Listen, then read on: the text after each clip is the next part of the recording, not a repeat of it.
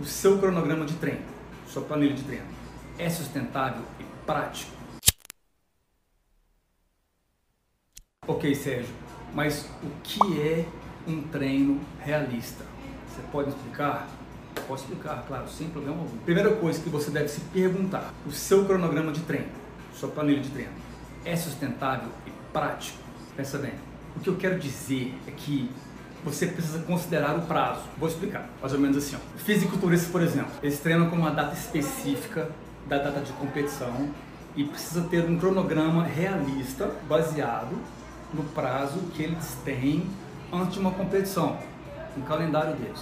Mesmo para essas pessoas normais, como eu e você, se o objetivo é ficar, por exemplo, ah, eu quero ficar bem pro verão, para ir na praia. Ah, eu quero, no casamento da minha amiga, eu quero estar super bem. Pô, aquela roupa nova que eu tenho, quero que ela serve para mim daqui tanto tempo. Você precisa começar a planejar agora. Quanto tempo falta para essa, para essa meta encaixar no seu planejamento, nesse objetivo seu, entendeu?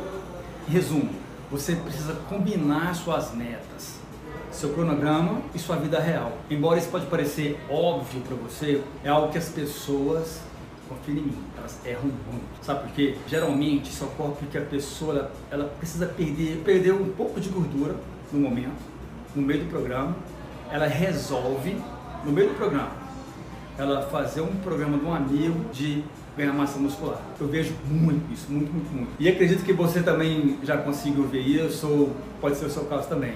Mas veja bem, todo mundo é diferente. Você está aqui comigo porque você está cansado de bater a cabeça na parede, de andar em círculos, eu sei disso.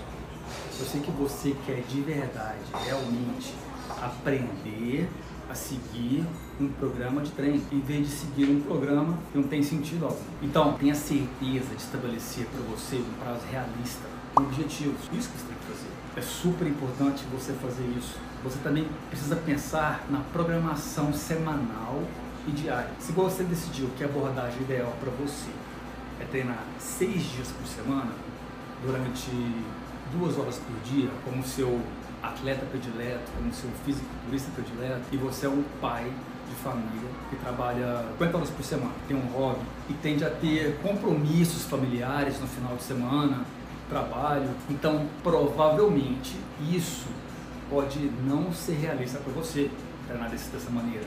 Você precisa começar com o que pode fazer antes de decidir o que você realmente deve fazer.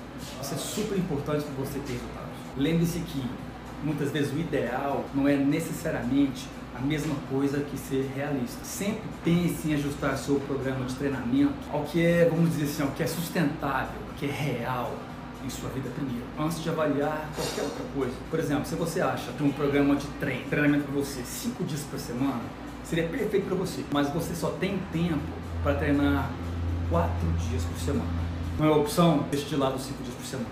Concentre-se no que você pode fazer nos dias disponíveis. Isso é importante, isso é essencial.